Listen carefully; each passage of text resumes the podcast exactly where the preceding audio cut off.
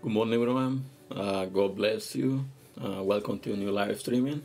Uh, today, we're gonna be talking about Matthew chapter nine, verse twenty-three to twenty-six, which is talking about like uh, something like a very powerful, uh, something very extraordinary.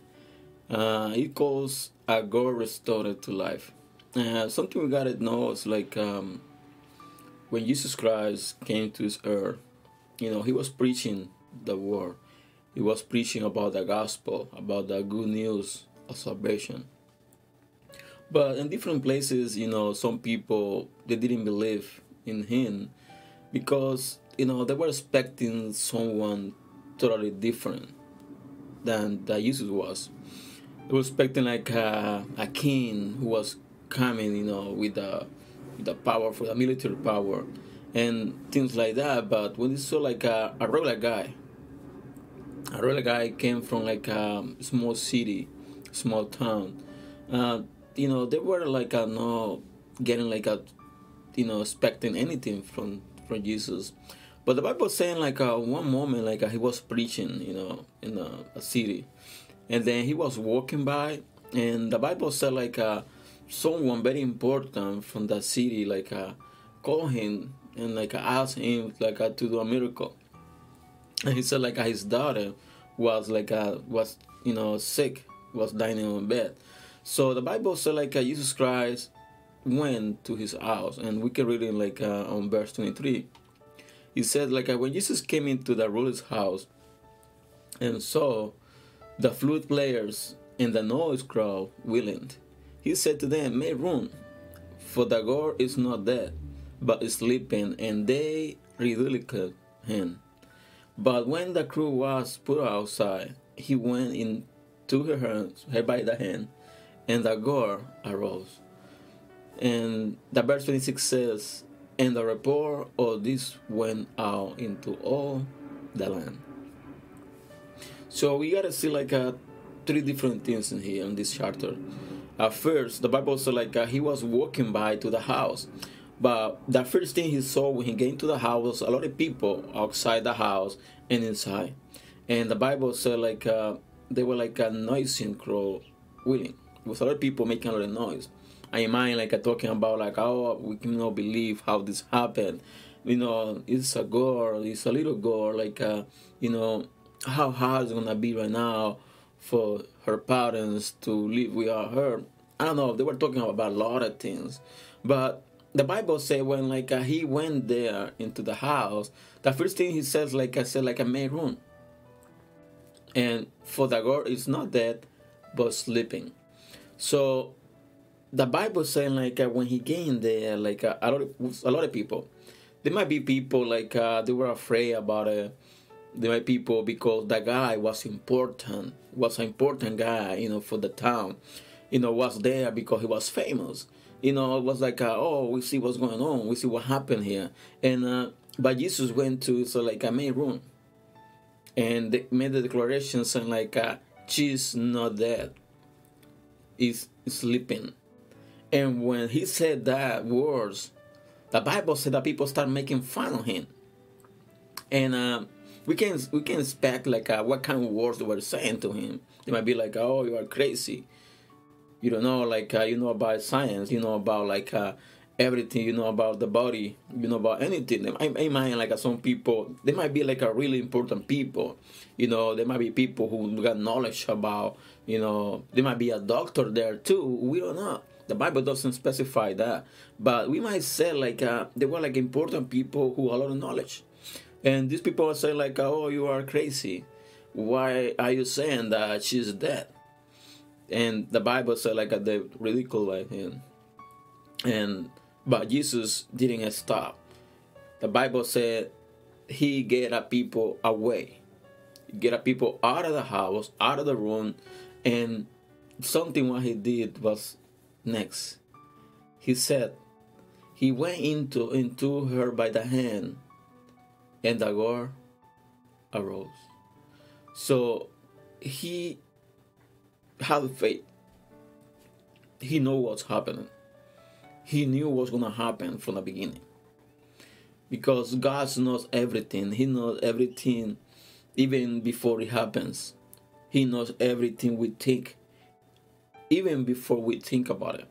And the Bible said the only thing he did was like uh, taking her by her hand, and she arrived. And that's something powerful. That's something amazing, because in this time, when you see someone is in the hospital, you see someone is is dead, the, the doctor saying like, oh, you know what, he's dead. Sorry, we lost his life, we lost her life, but nothing we can do about it. She's dead. But at some moment we see like a, something different. We see that person who the doctors who knows about life, who knows about like the body, who knows about everything, they declare, you know, death. But at some point, this person rise and is alive again. And my, the doctor might don't have explanation why that happened. But we, the believers, we who believe in Jesus, we who believe in a, a powerful God, we know He can do a lot of things. He can do extraordinary things because He got the power to do it. And the Bible said, like in verse 26, after this happened, you know, he was reported, he went out into all the land. So something like uh, coming from like uh, people making fun. People saying like, oh, you know, this this guy is crazy. You know, this guy might be drinking something. This guy might be like, I don't know, something happened to him because he's saying like Adagoras is sleeping. It's not dead, but we know exactly that she's dead. But these people is crazy. I don't know what's going on with this guy, but after that, everything changed to have reported everything what happened there. Have reported what happened in the house. And that you know the news went through all the land. And that's what God do. You know, He can do like a miracles. He can do a lot of things. You know, He does a lot of things. But the problem with us is that sometimes we trying to lose those things. We're trying to see like a explanation about it. We don't like uh, believe like uh, in faith like uh, what God can do. You know what everything He can do. The first thing we see like uh, you know what we go to the doctor, which is not not bad. I'm not I'm not saying that. I'm not saying like uh, oh we don't have to go to the doctor. Yeah, we gotta go. That's why they you know they they work for you know, to take care of, you know, health, to watch out, you know, they got the knowledge you know we got sick or something. But the thing we're saying is this: we gotta believe. We gotta believe in the power of God, and we will see a miracle. We cannot keep the America for us. We need to start like, uh, you know, giving the news to the people, saying that God has the power. We are expected. We have have the um, we have a miracle with us. And the problem with us is like uh, what we know about miracle. What is a miracle? You know, people saying like uh, something like this: someone was dead and is alive. People call that a miracle, but a miracle is more, more than that. The Bible is saying like uh, we were dead on sin. We were dead. You know, we had like uh, we had lost the communion with God. We had lost, you know, relationship with God where when Jesus came to this earth, you know, we were like uh, safe. When we became Jesus, then we start getting getting that relationship with God again, and that's a miracle. That's not something like uh, extraordinary, like uh, something overnatural. When we wake up, if we breathe, you know, let, let me go a deeper to this That's what other people are afraid about this virus. A lot of people are afraid about dying. Because a lot of people still afraid about dying. They're scared about to die. But they start, you know, wearing like a two mask. Were like uh, washing their hand like uh, every three minutes, two minutes. They were like uh, so scared they didn't want to go outside. And there was other people who was only you know, was watching, I was following all the rules, but nothing over overwhelmed. just following the rules, and that's it. And these people who was like, uh, sometimes they didn't want to even go outside the door, and they get infected and they die. What this tell me? This tell me like uh, the worst enemy we can have, that's ourselves. That's when we are scared. When we are afraid of death. When you are afraid like uh, that your life is gonna end, gonna finish to one end, then you are getting scared. But the Bible said like uh, doesn't matter we die like a human, but if we are in Jesus Christ, we still gonna be alive. Even you are dead, you will be alive. Because life doesn't end when we are dead. Life started when we dead. Why I mean? I'm trying to explain this. If you are in Jesus Christ, you believe in Jesus Christ, and you give you know, your life to Him, He change it, He take it. And if we die in this body, you know, our soul will not be on Him. And then when Jesus came, you know, for second time for the church, then we're gonna be resurrected. And then we're gonna be you know, alive in heaven.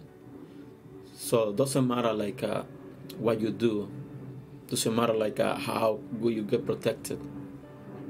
You gotta put your faith in God because He is the one who can restore to life, and He's doing it. The only thing we gotta do is we need to allow Him to do it, and that's the problem. We don't allow God to do His job. Don't allow Him to do what He wanna do in our life. He wanna restore our life because we might be alive, like uh, we can breathe and everything, but sometimes our life is like uh, it's dead, it's destroyed. But He's the one who can restore it, like uh, a spiritual life, like uh, all the way. He can restore it. You just need to believe in Him that He got the power to do it. So He can bring from death to life. So that's the message for today, and uh, I hope they have been blessed to you. And uh, I asked to share this video, It was that was the case. And don't forget, you need to be closer to God all the time, because He wants us to make a change. He wants us to bring us to a, a new level of faith, a new level of relationship. But we need to be closer to Him. We need to believe. We need to grow up. Our faith need to grow up. So hope I can see you tomorrow with a new live streaming.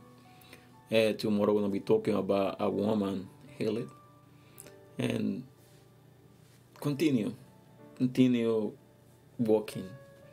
Don't get distracted. Just continue, focus, go strong, go firm into the end. So God bless you, and I'll see you tomorrow at 6:30 a.m. with live streaming. Uh, have a wonderful day. Bye.